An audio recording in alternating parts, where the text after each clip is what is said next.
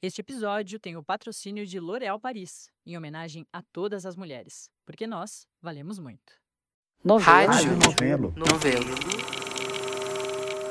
Bem-vindo ao Rádio Novela Apresenta. Eu sou a Branca Viana. Tem um romance que eu gosto muito, e eu sei que eu não estou sozinha nessa, chamado Matadouro 5, Slaughterhouse 5 em inglês. O livro é de um escritor americano chamado Kurt Vonnegut. A trama é bem complexa e eu não vou tentar resumir aqui porque a gente tem muita história para contar. Mas eu fiquei lembrando dela enquanto a gente fazia o episódio da semana, porque nesse romance tem um lance de viagem no tempo. O protagonista do livro é um soldado da Segunda Guerra Mundial e ele é sequestrado por alienígenas ou acha que foi sequestrado por alienígenas. Enfim, esses alienígenas vivem um conceito do tempo completamente diferente do nosso. Para eles, tudo que já aconteceu ou vai acontecer no universo está acontecendo ao mesmo tempo. E eles têm dó da gente porque a gente vive refém da linha do tempo. Quando o momento passa, a gente vive o luto por aquilo que a gente nunca mais vai sentir, nunca mais vai ver. E para eles não tem nada disso. O presente nem existe. Tudo é presente. Eu pensei nesse romance porque essa semana a gente tem algumas histórias que bagunçam a nossa ideia de linha do tempo. O que é presente, o que é passado e como essas coisas se misturam.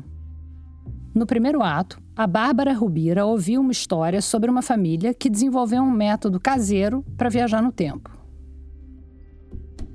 Eu sou a Maria Clara, eu tenho 32 anos. A Maria Clara Vilas é ouvinte do Rádio Novela Apresenta.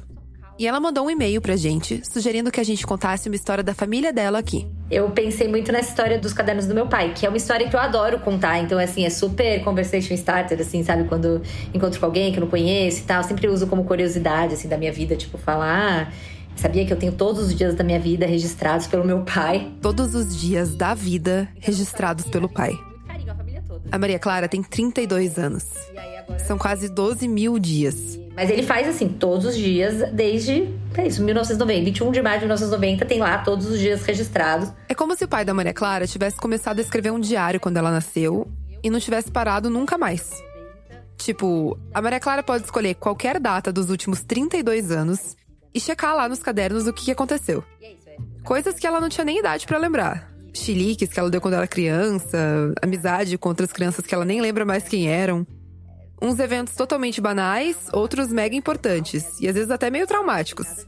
Tá tudo lá. Assim, eu sempre falava pro meu pai, assim, nossa, é bom que se um dia eu ficar famosa, o meu biógrafo vai estar tá com a mão cheia, né? Porque vai ter tudo lá para ele analisar, enfim, já tá meio caminho andado. A família Vilas chama esses registros todos simplesmente de os cadernos. Porque a princípio, eles eram cadernos mesmo. Tipo um caderno de escola, normal, com espiral e pauta. E os registros eram todos feitos à mão, escritos com caneta. A gente passou por muitas décadas nesse processo de registro e tudo mais, várias mídias diferentes. Né? Com o passar dos anos, as tecnologias foram evoluindo. E os cadernos também. Quer dizer, não é que os cadernos agora estão online, num Google Docs, num blog, sei lá, no TikTok. Mas hoje em dia, o pai da Maria Clara prefere digitar o texto no computador. E aí, ele imprime e cola no caderno, na página do dia. Quando um caderno chega no fim, ele começa outro. E assim vai. E a cada três meses, mais ou menos, ele junta os cadernos numa encadernação caprichada, com lombada e tudo. Então, na casa dos pais da Maria Clara, tem quase uma biblioteca, com todas as décadas de cadernos, organizados por data. Meu pai faz todo dia, né? Então, claro que às vezes quando a gente viaja, ele vai anotando num caderninho, depois ele faz lá um pouco atrasado, mas é todo dia, assim. Então sempre tinha um momento, ah, seu pai está fazendo o caderno, sabe? Então é uma história que a gente tem muito carinho, a família toda, assim, né? Meu pai, principalmente, meu pai, ele vai amar falar, ele é leonino, então ele adora falar, adora contar. Para ele é um super motivo de orgulho, né? Enfim, é um projeto de vida, né? Acho que é o grande projeto da vida dele, no fim das contas. Tá, eu vou te contar a história toda, então, né? Se aí depois, se for o caso, você edita, é isso, né? O Alberto Vilas, o pai da Maria Clara, é jornalista e escritor, com vários livros publicados. Mas a maior obra da vida dele não chegou na mão de nenhuma editora. Lembra que eu falei que eram 32 anos de cadernos? A idade da Maria Clara?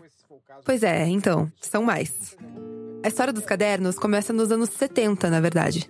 Muito antes da Maria Clara pensar em nascer. Eu, eu me casei em, em 1972 e aí eu passei oito, sete anos na França em Paris. O Brasil estava vivendo a ditadura militar e o Alberto, estudante e, nas palavras dele, bem ripongo, estava para se formar em jornalismo na Universidade Federal de Minas Gerais.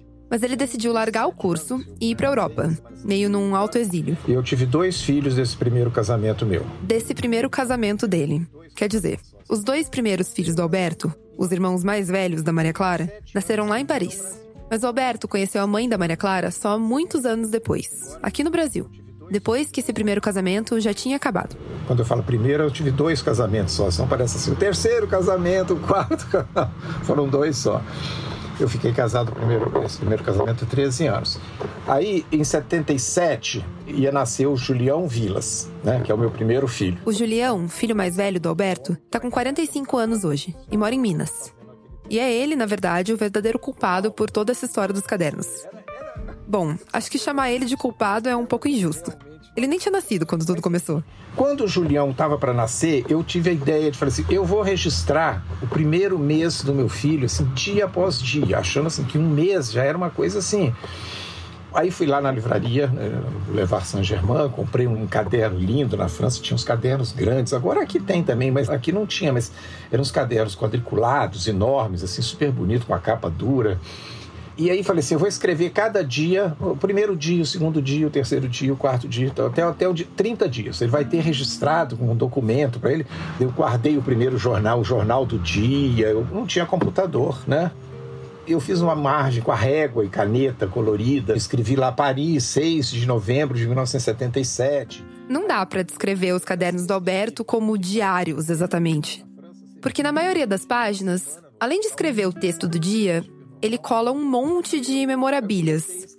Numa pegada meio scrapbook, sabe? Eu pus lá o, papelzinho que o hospital deu para registrar ele, que foi uma pendenga para registrar, porque na França não tem tio e Julião tem tio, né? Então virou Julial. E tudo isso está contado no caderno. Aí a, a, médica deu uma vitaminazinha, eu pus lá a embalagenzinha, recortei. Aí chegou a foto de um sobrinho que nasceu, eu pus a foto. Aí foi crescendo desse jeito. O Alberto, longe de todo o resto da família e pai de primeira viagem, se empolgou com esses primeiros registros. Que eram para ser só do primeiro mês de vida do Julião, lembra? Eu entusiasmei tanto com o caderno que eu falei, eu vou escrever os seis primeiros meses. Porque assim, um mês só já acabou, eu vou parar por aqui. Tá tão lindo o caderno, cheio de coisas. Só que aí, no sexto mês de vida do Julião, aconteceu uma coisa. Quando chegou o sexto mês, a Mariângela, minha primeira mulher, ficou grávida da Sara. Ela nasceu um ano e pouquinho depois.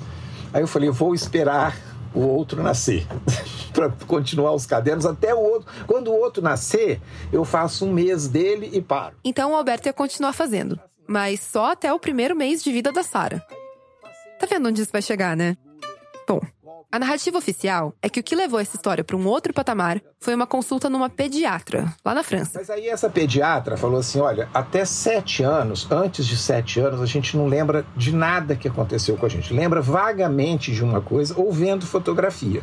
Às vezes você vê uma fotografia lá do seu primeiro dia de aula, você tem uma vaga lembrança, assim, mas não é uma coisa. Ah, eu me lembro quando eu comecei a engatinhar. Ninguém lembra, né? Ninguém lembra quando começou a falar, quando caiu o primeiro dente. Não lembra. É verdade que a gente tende a não lembrar nada dos primeiros anos de vida. Chama amnésia infantil. E o que acontece é que, por volta dos sete anos, a gente começa a esquecer da maior parte das coisas que a gente viveu até aquele momento. Não é que não dá para reter nada, é muito caso a caso. Mas dá uma aflição, mesmo assim.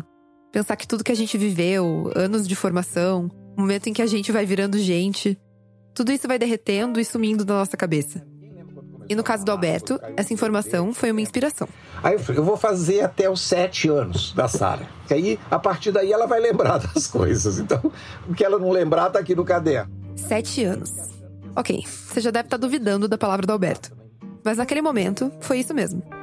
Os cadernos do Julião e da Sara continuaram até a Sara completar sete anos. Aí, o Alberto parou de registrar. Naquela altura, a família já tinha voltado para o Brasil e estava morando em São Paulo. Poucos anos depois, quando os filhos ainda eram crianças, o Alberto e a Mariângela se separaram. E vários anos depois disso, o Alberto foi chamado para trabalhar na TV Bandeirantes. Logo no primeiro dia no trabalho novo, uma segunda-feira, ele conheceu a Paula. E na sexta-feira daquela mesma semana, a Paula já estava largando tudo e se mudando para casa dele. O pessoal todo da Bandeirantes achou que eles tinham ficado malucos, que essa paixão ia durar umas duas semanas, um mês no máximo. Mas o Alberto e a Paula estão juntos há 34 anos. Aí a gente teve a Maria Clara. Aí antes de ter a Maria Clara, veio a ideia, claro que eu vou fazer o caderno da Maria Clara. Aí fiz a mesma coisa, comprei um caderno legal, preparei o caderno e tal. A Maria Clara nasceu no dia 21 de maio de 1990. Tá lá, 21 de maio, primeiro dia, tá tudo lá bonitinho, escrito, recorte de jornal.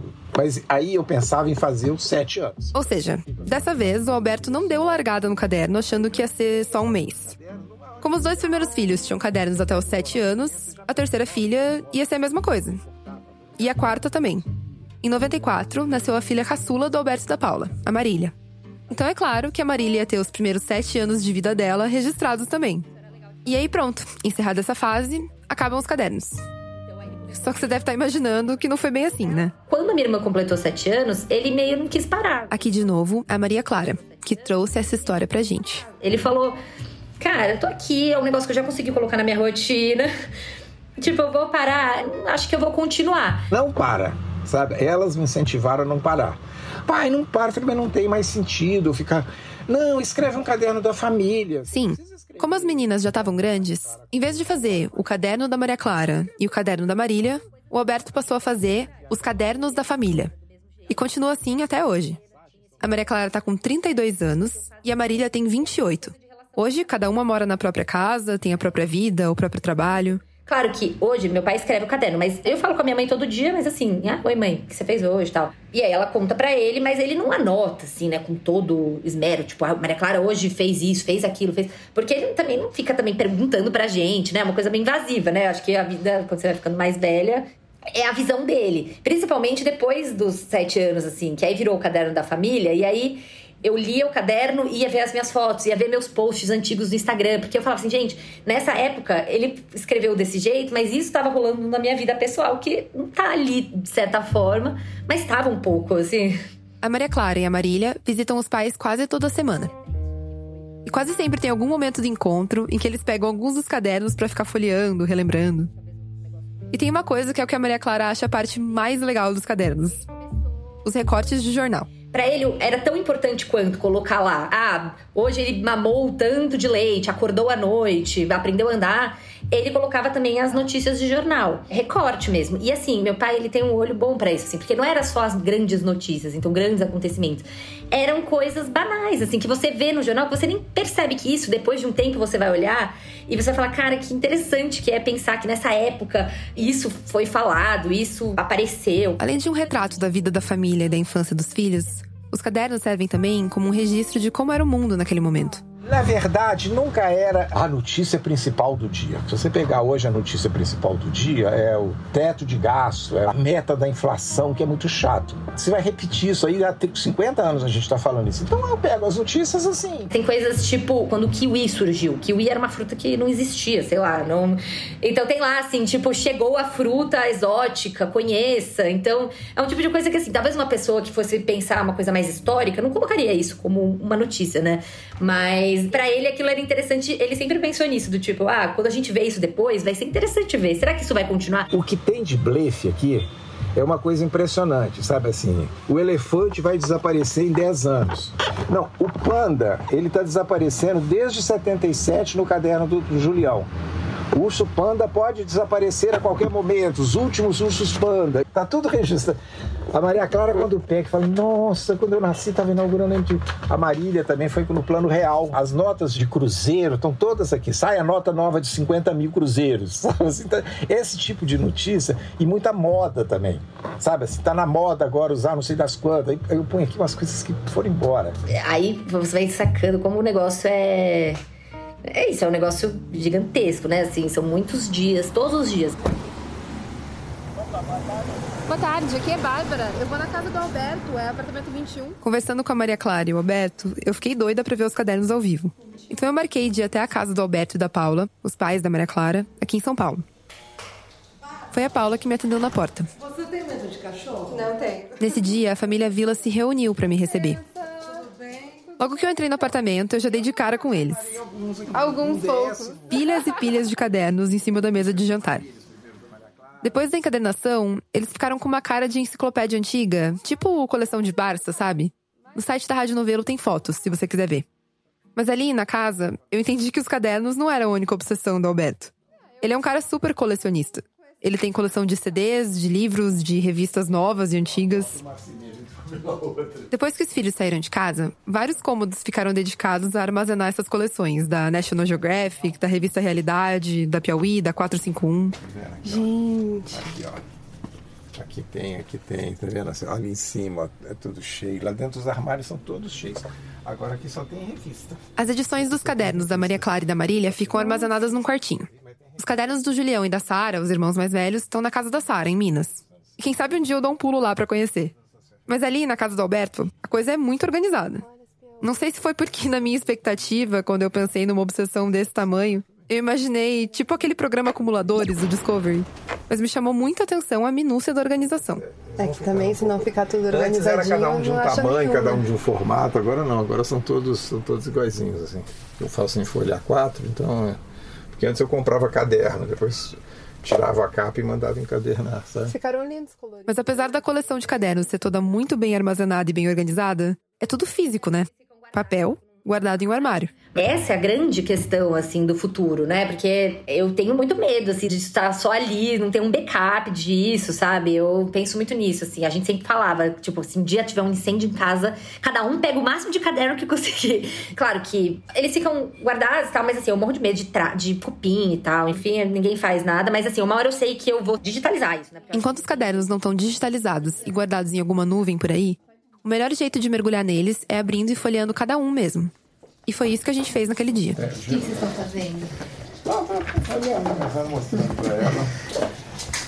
Falando com ela assim, da obsessão que era o registro dos primeiros cadernos, dessa coisa assim, tá com febre, acordou, dormiu três dias à noite, tomou mamou no 120 gramas, mamou não sei o que, mamou no peito, mamou às 3, 4, 9, mamou.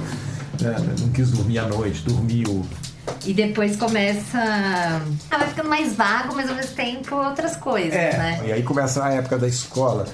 E assim, tem umas coisas registradas aqui muito engraçadas. Assim, a Maria Clara, por exemplo, ela encasquetava que não podia faltar na escola de jeito nenhum, que era o dia mais importante da vida. Isso assim, na educação infantil. Não, não posso faltar. Queria ir com 40 graus de febre, queria ir para coisa. E está registrado aqui. A gente não deixou ela ir, mas ela chorou. Aqui, ó, exatamente. Maria Clara ainda com febre. Mesmo assim foi na escola porque não queria perder a festa americana. Para Maria Clara poder ver esses detalhes da personalidade dela, registrados ali, desde que ela era pequena, é uma coisa muito reveladora. A pérola do dia ficou por conta da Maria Clara. De noite em casa, ela virou e disse: Gente, parece que estou em prisão domiciliar. Tem quatro dias que não coloco o pé na rua. essa é sempre Lendo essa depois de mês de 2020. Não, e essa, essa, essa sou sempre. Essa eu vou te de novo. Parece que eu estou em prisão Não, eu, eu era provavelmente. Eu não queria ficar em casa não, de jeito nenhum. Eu só queria sair. Isso eu tinha 11 anos. É. Não, até hoje a Nath, às vezes, eu, ela fala assim, tipo, ai, vamos ficar em casa o dia inteiro assim, ai, sair. Ela fala, gente, você é assim. Eu eu sou assim desde que eu nasci. É. Mas eu acho que a coisa que mais tem é febril. Febre. Nossa, diário de criança é, é isso, né? É, é. Nossa, já olhei aqui, já tinham cinco. Meninos estão com febre, não sei o que, está febril. Maria Clara andou um pouco febril, sem sentir nada. No dia seguinte, a Maria Clara acordou sem febre, foi pra escola, voltou quente. Maria Clara, com um pouco de febre, não foi na natação. A Maria Clara nasceu em 90 e a Marília em 94. E lembra, quando o Alberto recomeçou a fazer os cadernos, a ideia era seguir até os 7 anos, como tinham sido os do Julião e da Sara. Então, por um tempo, ele escrevia dois cadernos simultaneamente. E é engraçado porque, para um mesmo dia, o Alberto fazia textos diferentes, meio que cada um sob a perspectiva de uma filha.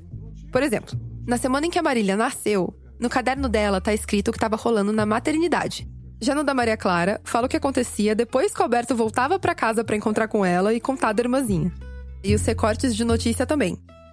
O Alberto assinava mais de um jornal, e assina até hoje. Então era um para cada caderno. Às vezes tinha a mesma coisa, tipo no dia que o Brasil foi tetra. E às vezes eram coisas diferentes, mas sempre um recorte para cada uma. Isso rolou por um período de cerca de três anos, do nascimento da Marília até a Maria Clara completar sete anos. Aí ele decidiu parar de registrar o diário dela. Por quê? Porque agora a Maria Clara precisa andar mais sozinha.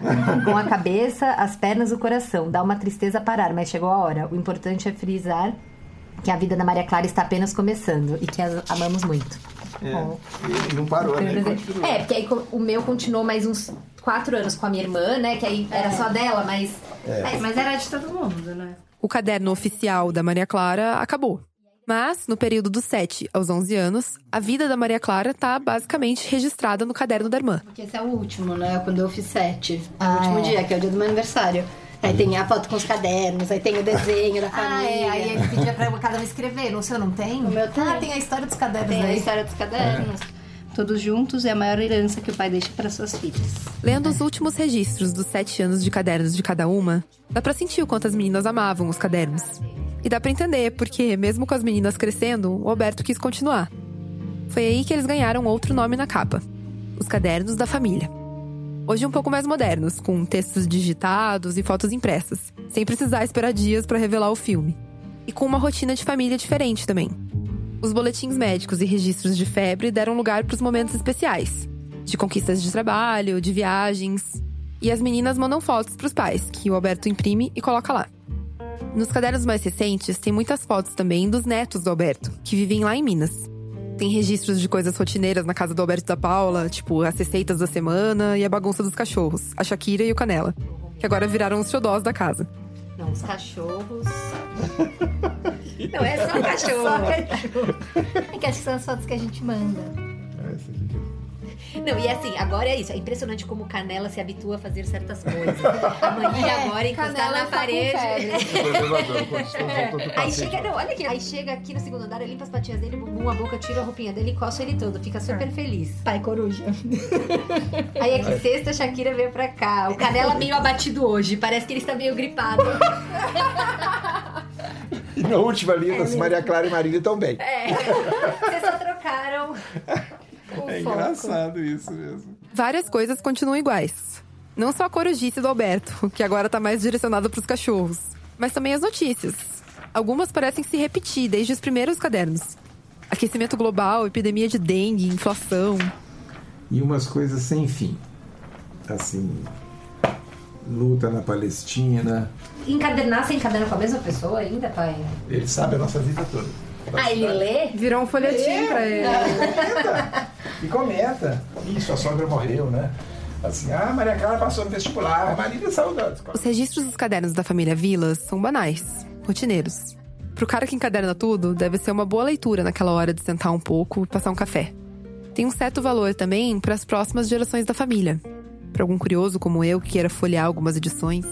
Ou quem sabe para algum historiador que queira um retrato de uma família comum num recorte específico de tempo. É uma coisa que eu acho que é, pro futuro, assim, vai ser uma coisa curiosa, assim, alguém ter esse registro aí, algumas décadas de uma família em São Paulo, de classe média, que nada também muito extraordinário aconteceu, apesar de, né, nossas vidas são extraordinárias pra gente, mas, sim, a gente não, não tá curando doenças ou sendo atores de cinema, mas, enfim, a nossa vida tá lá registrada, né?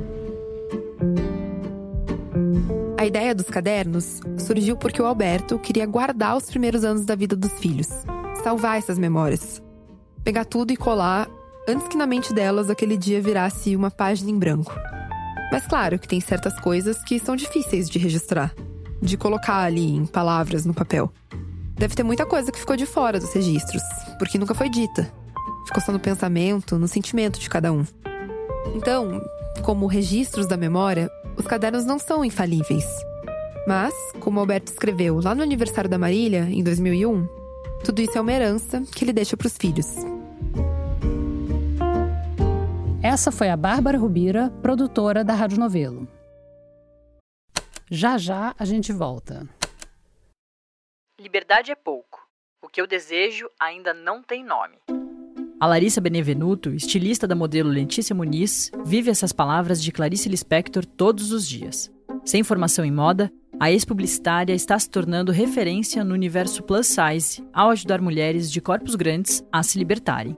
Nunca foi também só sobre moda. Sempre quis ter algo além, sempre quis ter um propósito. As seguidoras da Letícia sempre vinham nos meus directs e falar, ou falava para Lê. A Lê sempre fez questão de me colocar dentro desse universo, de falar que eu tava ali com ela, entendeu? Ah, a Lari tá de parabéns, eu queria ter uma Lari assim na minha vida. E aí isso foi muito enriquecedor, não só pelo fato delas estarem elogiando o meu trabalho, mas porque eu sabia que isso não era sobre a roupa que eu estava vestindo na Letícia, que para elas isso significava muito mais, que é algo que elas nunca tiveram. Isso muda a vida dessas meninas. Elas se sentirem bonitas, elas se olharem no espelho, elas sentirem que elas são amadas. E elas viam na Letícia essa imagem do que elas queriam ser. A Lari nunca teve muita clareza sobre qual profissão seguir, mas sabia que queria transformar a vida das pessoas de alguma forma. Foi estando atenta às seguidoras da amiga criadora de conteúdo que a estilista entendeu que esse caminho era o do acesso do público plus size a peças refinadas e mais baratas. A última das nossas coleções foi a mais ousada, porque a gente sempre quis trazer algo mais palpável para elas, não só uma referência. E aí a gente via elas mostrando como elas estavam felizes, como elas tinham coragem de sair de casa para as festas e se sentirem bonitas e especiais. Eram peças acessíveis. Não fazia sentido criar peças a um valor que elas não teriam acesso, que fosse alto. A gente queria que elas tivessem os mesmos acessos que uma pessoa de corpo padrão tem. A gente queria trazer moda para elas. Você encontra mais do trabalho dela no Instagram, no @laribenevenuto. Como é bom ouvir histórias assim, né? De mulheres reais que se fortalecem através de sua autonomia, autoestima e autocuidado. Isso é poderoso e transformador para elas e para todas nós, porque a Lari vale muito você vale muito. Nós valemos muito. L'Oréal Paris. Vem aí o novo podcast da revista Piauí. A água que está faltando aqui na periferia do sítio histórico de Olinda é a água que está sobrando na piscina da Elite lá de Boa Viagem. Minha sensação é que a senhora nasceu, cresceu e viveu um pouco de todas as desigualdades e hoje a senhora combate todas elas. Eu sou mãe de muitos filhos, uma cuidadora, né? Eu sou Carol Pires e esse é o Desiguais, um podcast da revista Piauí em seis episódios que tenta entender como as desigualdades impactam o nosso destino, que já começa a ser traçado no dia em que a gente nasce, dependendo de quem são os nossos pais e qual é o nosso país. A produção é da Maranha Filmes, com apoio da Fundação Tid Setúbal, Oak Foundation e Ford Foundation. Estreia quarta-feira, 15 de maio, aqui no feed do Foro de Teresina. A segunda história dessa semana, quem conta sou eu, com a ajuda da Luciana. Meu nome é Luciana Franzolin, eu sou natural da cidade de Bauru, no interior de São Paulo. Há muito tempo eu tinha curiosidade de entrevistar alguém como a Luciana. Trabalho desde cedo como fotojornalista, comecei no jornal local, aí passei por São Paulo, me mudei para Londres, inicialmente para passar um ano estudando inglês, mas acabei ficando dez. E comecei lá a trabalhar com a London School of Photography. Hoje, a Luciana mora em Chipre. Eu fui casada com um cipriota, tive um filho, e nós estávamos morando no Brasil. Eles acabaram se separando, o ex-marido quis voltar para Chipre e ela resolveu embarcar junto para facilitar com a guarda compartilhada do filho no meio da pandemia. Isso foi em 2021. A ideia era só passar um tempo, ajeitar a vida, a Luciana já estava se preparando para voltar para o Brasil quando aconteceu essa coisa que me fez querer entrevistar ela. Eu lembro de dois dias antes, uma festa que a gente foi, e aí eu não lembro de mais nada. Eu lembro que eu tive uma dor de cabeça muito forte e liguei para minha amiga Marina, que mora aqui, é brasileira também, que eu acabei conhecendo aqui, e falei: pelo amor de Deus, me traz Dorflex, porque aqui não vende de pirona, né? E Dorflex era a única coisa que passa a minha dor de cabeça. E eu liguei para ela, ela veio, deixou na minha caixinha de correio e saiu. E eu tinha combinado de almoçar com o meu namorado. E ele me ligou, eu falei, amor, desculpa, mas não tô bem, vou ficar em casa, que eu tenho que ficar no escuro, né? Sem barulho, sem nada, naquele isolamento, né? E ele decidiu vir para me checar, para ver como que eu estava e com certeza ele salvou a minha vida, porque Ele chegou, eu já comecei a ter convulsão e ele ligou para o resgate, né? Já vieram me pegar e cortaram o meu vestido que eu estava vestindo com uma tesoura. Depois eu até fiz um autorretrato vestindo o mesmo vestido. A Luciana sofria com enxaqueca desde os 7 anos de idade, então, infelizmente, ela estava bem acostumada com essas dores de cabeça insuportáveis. Mas o que aconteceu naquele dia não foi uma enxaqueca, foi um aneurisma. Um coágulo de sangue no cérebro que estourou e criou uma pressão imensa dentro do crânio dela. Nesse dia, a Luciana entrou em coma. Fui para Israel, fui para Grécia, para Atenas para fazer cirurgias, mas não me lembro de nada. Eu nunca tinha conversado com alguém que tivesse passado tanto tempo em coma ou qualquer tempo em coma. É uma dessas coisas que a gente acha que só existe em filme mesmo. Primeiro, eu queria saber como é acordar de um apagão desses. Se você tem a impressão de só ter dormido ou se é que nem anestesia geral, que parece que você só piscou e se teletransportou para outro lugar, para outro tempo, para outra cama. É como se eu não tivesse passado por nada, não lembro. Minha mãe usava uns florais, uns cheirinhos assim para fazer massagem e tal, uns olhinhos, né? E esses dias eu peguei um dos vidrinhos e cheirei e me recordei da essência. E tem as fotos, tal que eu vejo, mas para mim é um branco total, né? Depois eu voltei ao mesmo hospital para fazer uma tomografia. Os enfermeiros me reconheceram, dois enfermeiros vieram falar comigo e eu Gente, quem são essas pessoas? O aneurisma foi no dia 18 de outubro de 2021. E a Luciana só começou a acordar seis meses depois, em abril de 2022. E eu tô dizendo, começou a acordar porque não é só pimba, abrir o olho e tudo normal. Num primeiro momento, a Luciana ficou oscilando entre a lucidez e o sono. Eu tinha acordado numa cama, mas tinham duas camas, né? E às vezes eu me via ou me imaginava na outra cama, apesar de eu nunca ter mudado de cama. Mas na clínica sentia um decalque de passarinho no teto. E eu lembro de ter visto aqueles passarinhos. A Luciana lembra de ver a mãe do lado dela na cama quando ela acordou. O tempo todo ao meu lado. Falando devagar, conversando, ela explicando, né? Eu tentando me recordar. A ficha foi caindo aos poucos. Perguntei o que, que tinha acontecido, né? E aí, devagarzinho, eles foram me contando tudo que eu tinha passado, me mostrando fotos, né? Mostrando imagens. E devagarzinho tudo vai se encaixando, né? Ainda tem dia que fico sabendo de coisa que aconteceu durante esse período que eu tava fora, né? Nesse período em que a Luciana estava fora, ela perdeu amigos e ela ganhou parentes. O filho dela cresceu. Mas a notícia que a Luciana ficou sabendo e que levou a gente a se deparar com a história dela desembocou numa postagem que ela fez no Facebook e que o Anderson França compartilhou. Ela escreveu assim: abre aspas. Gente, o Olavo de Carvalho morreu enquanto eu estava em coma. Que benção!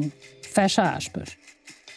Assim, eu queria saber quem tinha tido a ideia de contar para Luciana que o Olavo não estava mais entre nós. Tipo, primeiro item da pauta: você estava em coma. Segundo, atualizações da família. Terceiro, Olavo de Carvalho morreu? Não foi ninguém que me contou. Eu dei um search no Google e acabei vendo, né? Foi isso, descobri sozinha, ninguém me contou nada. Ok, essa cena que eu criei aqui na minha cabeça caiu por terra. Mas eu continuei achando essa parte importante. Porque apesar da idade avançada do Olavo de Carvalho, ele tinha atingido um status tão de vilão de filme que a gente começava a duvidar da mortalidade dele. Ele estava velho, andava doente, não era para surpreender ninguém. Mas quando ele morreu, foi um susto tremendo.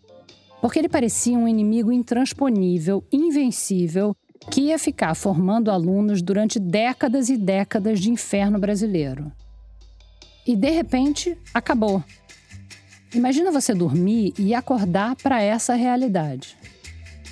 Eu conversei com a Luciana em janeiro de 2023, nove meses depois que ela começou a acordar. Ela ainda não estava 100%, mas estava bem próximo disso. E ela tinha evoluído muito desde que acordou. Precisava de um guindaste para me levantar da cama, me colocar na cama. Comecei mexendo um dedo só, cadeira de roda. Aliás, acabei de pegar minha cadeira de rodas que estava aqui aposentada para a gente doar. E depois com andador, né, bengala e agora eu tô até sambando. Depois no fim eu dou uma sambadinha para você ver. E ela sambou mesmo, como prova de excelente coordenação motora e também de excelente humor. Porque no fim, o Olavo de Carvalho não foi a única dor de cabeça da qual a Luciana se livrou nesse tempo de coma. E a enxaqueca passou, melhorou ou você ainda tem? Passou, incrivelmente passou. Eu fiquei pensando que a Luciana é como uma viajante no tempo. Claro, ela não saiu da nossa linha do tempo, ela não feriu nenhuma lei do universo. Mas ela efetivamente pulou de outubro de 2021 para abril de 2022. E tem duas coisas aí. Uma é meio um lugar comum, mas que precisa ser dito nesse caso. É que nesses últimos anos de pandemia, nesse borrão de reuniões online, doses de vacina e álcool em gel, as nossas memórias se desprenderam um pouco do calendário. Eu não tenho ideia do que aconteceu no Brasil e no mundo entre outubro de 2021 e abril de 2022 do que mais, além da morte do Olavo, aconteceu enquanto a Luciana estava em coma. Então, a gente resolveu pedir ajuda. Ajuda para você, no caso, para os ouvintes do Rádio Novelo Apresenta. Olá, atendendo o pedido da Rádio Novelo sobre o lapso temporal de outubro de 2021 e abril de 2022. A gente pediu nas redes da Rádio Novelo para os ouvintes contarem para a gente o que tinha acontecido nesse meio tempo para saber o que marcou no mundo e na vida. E veio de tudo. Bom, nesse período teve um grande questionamento de vai ter ou não carnaval esse ano, né, no ano de 2022. Teve carnaval e não só um. A Luciana perdeu dois carnavais, um oficial e um proibido.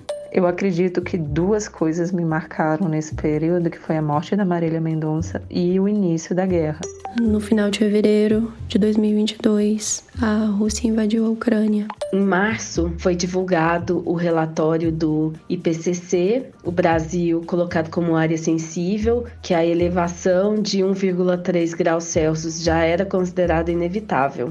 O Atlético Mineiro, o Galo, meu time do coração, que não era campeão do Campeonato Brasileiro de Futebol há mais de 40 anos, foi campeão em um campeonato histórico e, além disso, ainda levou a Copa do Brasil para casa.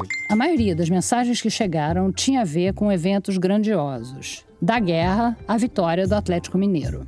E essa curadoria de eventos que os ouvintes mandaram com certeza vai ajudar a Luciana a se situar no tempo. Mas estava faltando alguma coisa. E foi só depois, quando a gente estava pensando em como compor esse episódio, que a gente teve uma ideia. Uma ideia que agora, ouvindo o episódio, talvez já tenha te ocorrido. De repassar esse pedido de ajuda para uma pessoa que estava prestando muita atenção durante aqueles seis meses. Porque ele está prestando atenção em todos os dias há anos. Então a Bárbara Rubira voltou a procurar o Alberto Vilas. E ele mandou para gente uma lista das coisas que aconteceram e que ele anotou naquele intervalo do coma da Luciana. O Alberto pensou tanto coisas do noticiário quanto da vida da família dele. Por exemplo, em outubro de 2021, o Alberto anotou que tomou a terceira dose da vacina de Covid. E que, logo em seguida, o Bolsonaro disse que a vacina podia causar AIDS. E que depois o Bolsonaro foi desmentido, claro. Alguns ouvintes também mandaram relatos da vida pessoal. Me casei em outubro de 2021. Foi exatamente o tempo que eu fiz a minha primeira pós-graduação. Em dezembro de 2021, o Alberto escreveu: Lula, 47. Bolsonaro, 21. Era o datafolha daquele dia, um ano antes das eleições de fato.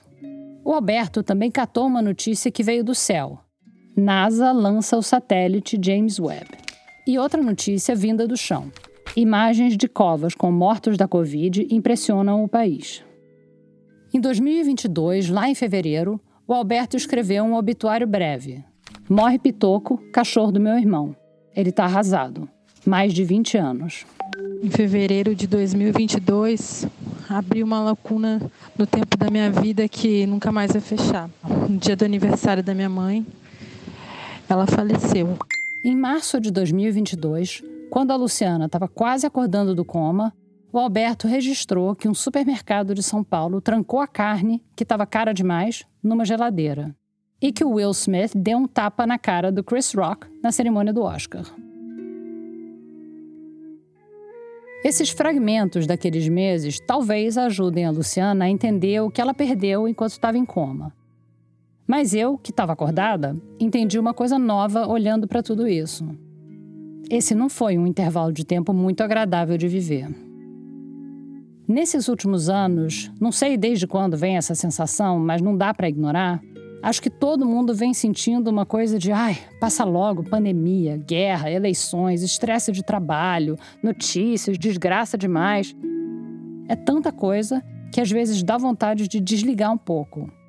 Hibernar enquanto a gente aperta um fast forward na vida. E olhando para esse passado, também bate um sentimento de uau, olha tudo que a gente passou. Poder lembrar do que aconteceu, por mais difícil que seja, é muito valioso. E aí eu lembrei de uma coisa, de uma obsessão que a Flora Thomson DeVoe, diretora de pesquisa da Novelo, está carregando desde a época em que a gente fez o nosso primeiro podcast original, O Praia dos Ossos. Essa obsessão da Flora tem tudo a ver com o que a Luciana passou. Quando a gente se pôs a pesquisar a história da Ângela Diniz, a gente também teve que viajar no tempo. Só que para trás, né? Para os anos 70. É que nem aquela frase: o passado é uma terra estrangeira. Tem coisa lá que a gente consegue identificar, que tá igualzinho hoje em dia, e tem coisa que a gente nem consegue entender direito, de tão alienígena. Não é só coisa que a gente não faz mais hoje em dia, mas sabe que já existiu é coisa que a gente nem concebe, ou pelo menos eu não concebia. E durante a pesquisa para o Praia dos Ossos, eu topei com uma coisa assim. Para quem não viu o Praia dos Ossos, bom, primeiro eu sugiro correr lá depois desse episódio, porque é modéstia à parte, acho que você vai adorar. Mas para quem não ouviu ou não está lembrado, a gente contou sobre a vida e a morte de uma mulher, uma socialite chamada Angela Diniz, e como os dois julgamentos do assassino dela, o Doca Street, acabaram mudando a história do Brasil. E não é nenhum spoiler que eu dei agora sobre quem matou a Angela. O assassino era conhecido desde o primeiro instante depois do crime. Ele era um namorado dela, da Angela. Ex, na verdade, porque ela tinha acabado de terminar com ele. Mas, enfim. O Doca, depois de matar a Angela, fugiu e ficou um tempinho fugido.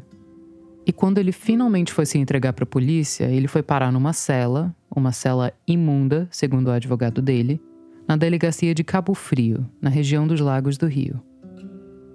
Daí o advogado chamou um psiquiatra, porque ele queria tirar o Doca logo daquele lugar.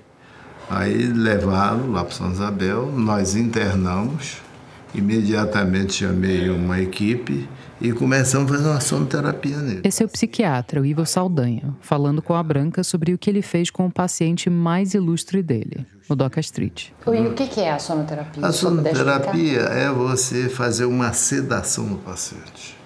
Nesses momentos tumultuados, de estresse, que ele poderia é, a qualquer momento ter um, uma ansiedade exacerbada ou, ou um surto, o estresse é muito grande. A pessoa Sedação, fica dormindo o tempo fica todo? Dormindo. Às vezes você acorda o paciente para conversar, para ver como é que ele está, se ele está orientado, como é que estão os pensamentos dele, se ele está tranquilo, se ele está calmo. Sonoterapia. Eu nunca tinha ouvido falar disso. Então eu fui atrás. Aqui um recorte da hemeroteca que eu guardei. Manchete, 1961. Abre aspas. Uma nova moda está se impondo. As férias de pijama, durante as quais os pacientes, homens ou mulheres, não escalam montanhas ou se dedicam à pesca ou outras atividades esportivas. Ficam apenas na cama, dormindo continuamente e dando assim um bom repouso aos nervos. A isso chamam os norte-americanos de Deep Continuous Sleep Treatment, os franceses Cure de Sommeil, os alemães Dauer Narcosa, os italianos Unas Bronza di Branda e os brasileiros Sonoterapia. Fecha aspas. Se você jogar sonoterapia no Google agora, você encontra vários tipos de tratamento diferentes. A maior parte, aliás, voltada para melhorar a qualidade do sono. Mas durante a maior parte do século passado, sonoterapia queria dizer usar remédios pesados para induzir o sono durante dias a fio. A terapia foi popularizada nos anos 20 do século passado por um médico suíço chamado Jacob Claese. O Dr. Claese usava a técnica para combater as alucinações da esquizofrenia, que ele achava que eram causadas por um sistema nervoso agitado. Se o paciente conseguisse dormir e sossegar um pouco, as alucinações podiam passar. Tem uma lógica muito atraente aí. Quem nunca ficou com vontade de dormir uma semana seguida para ver se as coisas não melhoravam? Tirar um tempinho de férias do pijama. Mas não é tão simples assim. Você tem que saber usar essa medicação. Saber dosar. Dosar essa medicação. Se a dose for errada, o que, que acontece? Não, você pode exagerar. Pode. pode. Lá nos anos 20, no primeiro teste que o Dr. Claese, o médico suíço, fez, ele aplicou morfina e barbitúricos em 26 pacientes, a maioria internada por esquizofrenia. Essas cobaias foram submetidas a um sono químico durante 10 dias. Parece que oito delas tiveram uma melhora no quadro, mas três mulheres morreram na experiência. E não é difícil entender por quê. O médico disse que as três já estavam fisicamente debilitadas. Mas se a gente pensar que anestesia geral já é um procedimento arriscado, e se tem gente que sofre parada cardíaca por overdose de barbitúricos, dá para fazer as contas e calcular o risco de manter uma pessoa dormindo durante dias e dias. A taxa de mortalidade do tratamento era em torno de 3 a 5%. Mas lá para o meio do século passado, a terapia começou a ficar meio chique. A Brigitte Bardot fez, a Judy Garland fez, o Yves Saint Laurent também. No Brasil, a cantora Maísa usou a técnica para perder peso.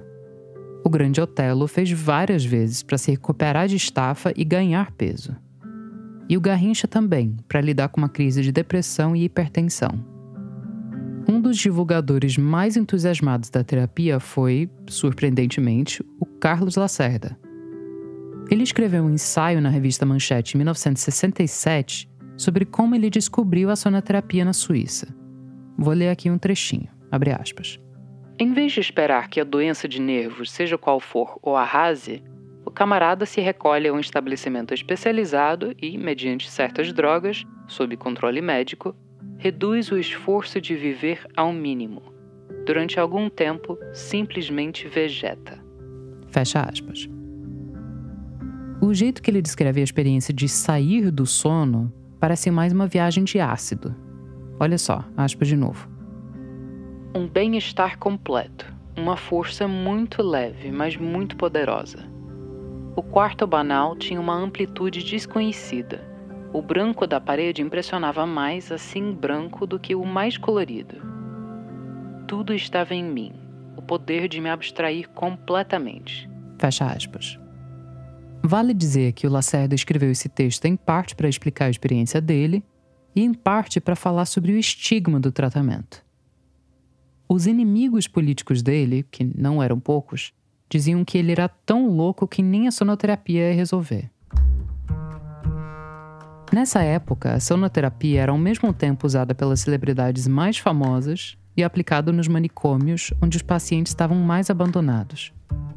Isso aqui e lá fora.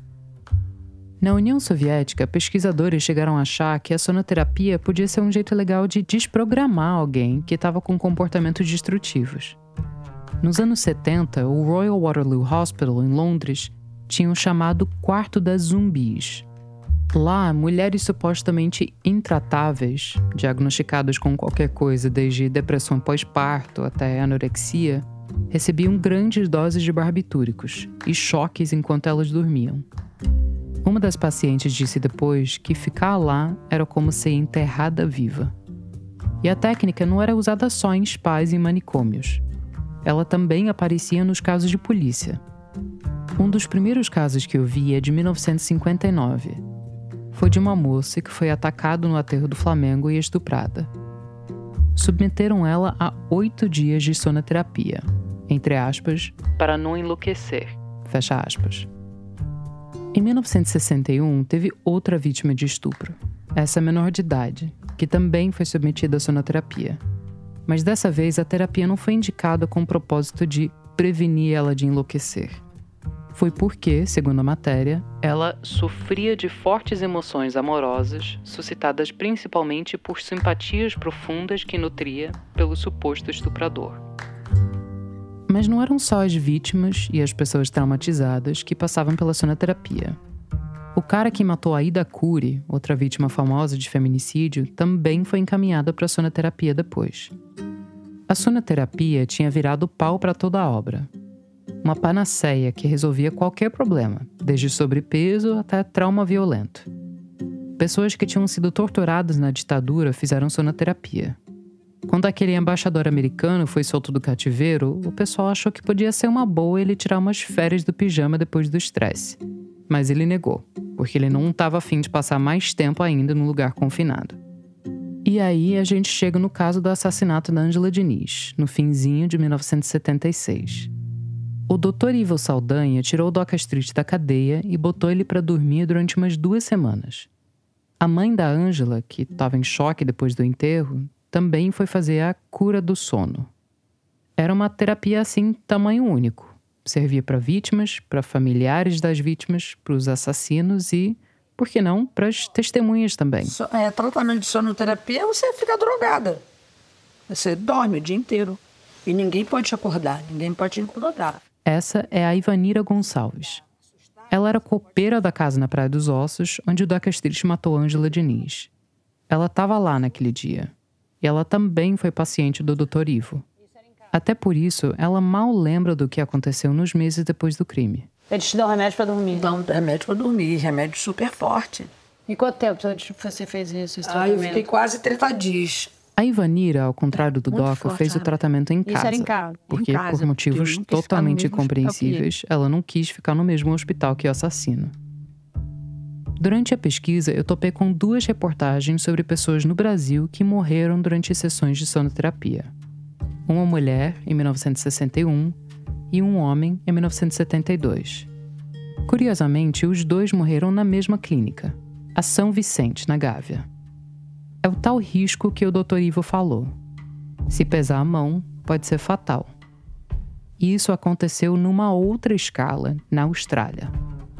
Num único hospital, um médico chamado Harry Bailey submeteu mais de mil pacientes a sonoterapias prolongadas e profundas. Em outros lugares, os pacientes eram acordados algumas vezes por dia para ir ao banheiro. Mas os pacientes do Dr. Bailey estavam tão dopados que eles tinham que ser alimentados por sonda. Ao longo de 15 anos, 25 pessoas morreram e centenas ficaram com sequelas do tratamento com ele. O Dr. Bailey se matou nos anos 80. Esse caso virou um escândalo tão grande que teve até uma CPI, e a sonoterapia foi banida da Austrália no começo dos anos 90. Mas enquanto a sonoterapia virou um trauma nacional do outro lado do mundo, aqui no Brasil ela só caiu no esquecimento. Eu fiquei pensando nessa história toda, nessas pessoas todas dormindo um sono químico em tantas camas ao longo de tantos anos, querendo descansar, querendo fugir, querendo alívio, querendo esquecer. Parece fazer sentido que até a própria técnica tenha sido esquecida também.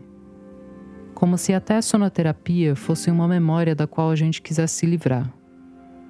E eu fiquei pensando na Luciana, que passou seis meses em coma, e que depois de viajar para frente no tempo, agora está viajando para trás, tentando preencher esse buraco. Porque quando bate o desespero, a gente pode até querer tirar umas férias do pijama mas depois o bom é acordar. Essa foi a Flora Thomson DeVoe, diretora de pesquisa da Novelo, que queria que eu reforçasse aqui o quanto ela está feliz de finalmente poder contar para vocês sobre sonoterapia. A gente volta daqui a pouquinho. Só conquistaremos a paz social através da justiça social.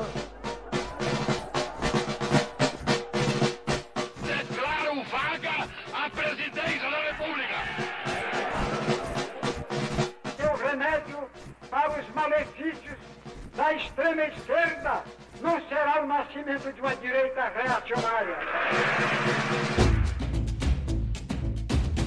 Politiquês, podcast de política do Nexo, leva ao ar a partir de 8 de maio de 2024, quarta-feira, uma adaptação da série Dia a Dia do Golpe, a partir de textos publicados por Mariana Vick, que resgatam como o Brasil virou uma ditadura militar. Em cinco episódios, você vai acompanhar a sequência de fatos ocorridos em datas-chave de 1964, do discurso de Jango na Central do Brasil à posse de Castelo Branco, primeiro general-presidente de um regime autocrático que duraria 21 anos. Convido você para essa viagem ao passado, tão necessária para que nunca mais o país tenha que passar por aqueles anos de chumbo. Toda quarta-feira em seu tocador favorito, pelo feed do Politiquês. Porque sim, o Politiquês está de volta.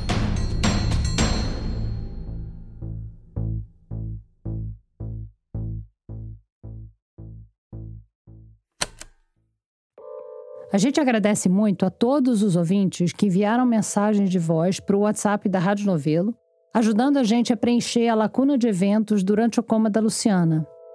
Infelizmente, a gente não conseguiu incluir todas as mensagens aqui e nenhuma delas está na íntegra, mas as vozes que você ouviu aqui são, na ordem, da Ana Paula, da Renata, da Camila, da Samira, do Vinícius, da Ariana, do Tiago e da Milênia.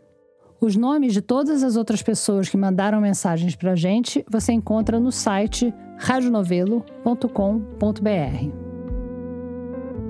Obrigada por acompanhar a gente até aqui em mais esse episódio. Se você está gostando do Rádio Novelo Apresenta, um jeito excelente de apoiar a gente é dando cinco estrelas no tocador de podcast que você usa. E também deixando um comentário, compartilhando o episódio por aí, se você chegou no programa agora, tem muito episódio antigo para você ouvir.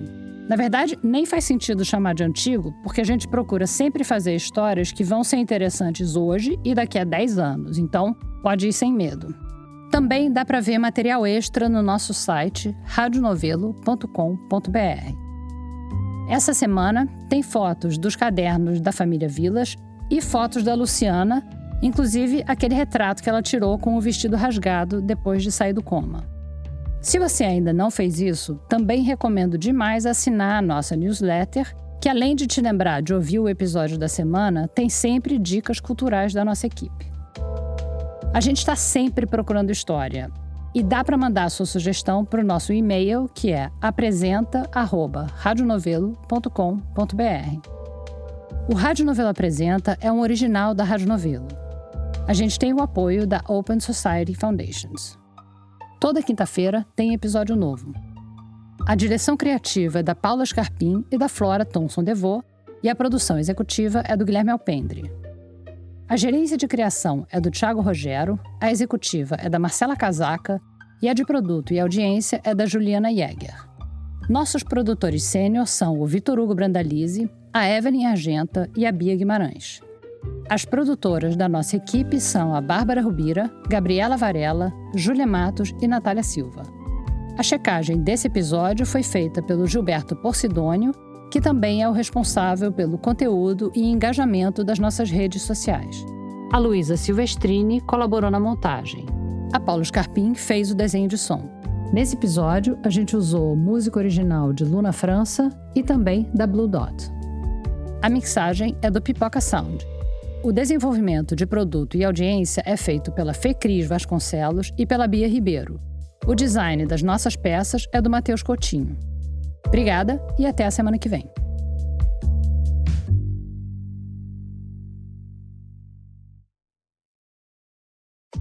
Muita gente virou ouvinte do Rádio Novelo Apresenta porque gostou do primeiro podcast original da Rádio Novelo, O Praia dos Ossos. É o seu caso também? Já ouviu Praia? Mas e o Crime e Castigo? Você já ouviu? O Crime e Castigo é uma espécie de spin-off do Praia dos Ossos, porque quando a gente lançou Praia, a gente ficou muito surpresa com a quantidade de mensagens punitivistas que a gente recebia nas redes. De que o Doca Street, o assassino da Ângela Diniz, devia ter pegado prisão perpétua, ou até defendendo a pena de morte. Com essa pulga atrás da orelha, a gente foi atrás de entender melhor como funciona o sistema penal e quais são as alternativas a ele. conversando com vítimas, parentes, ofensores, pesquisadores do direito. Procura aí Crime e Castigo no seu aplicativo de podcasts preferido ou vai no nosso site radionovelo.com.br e depois escreve para cá contando o que você achou.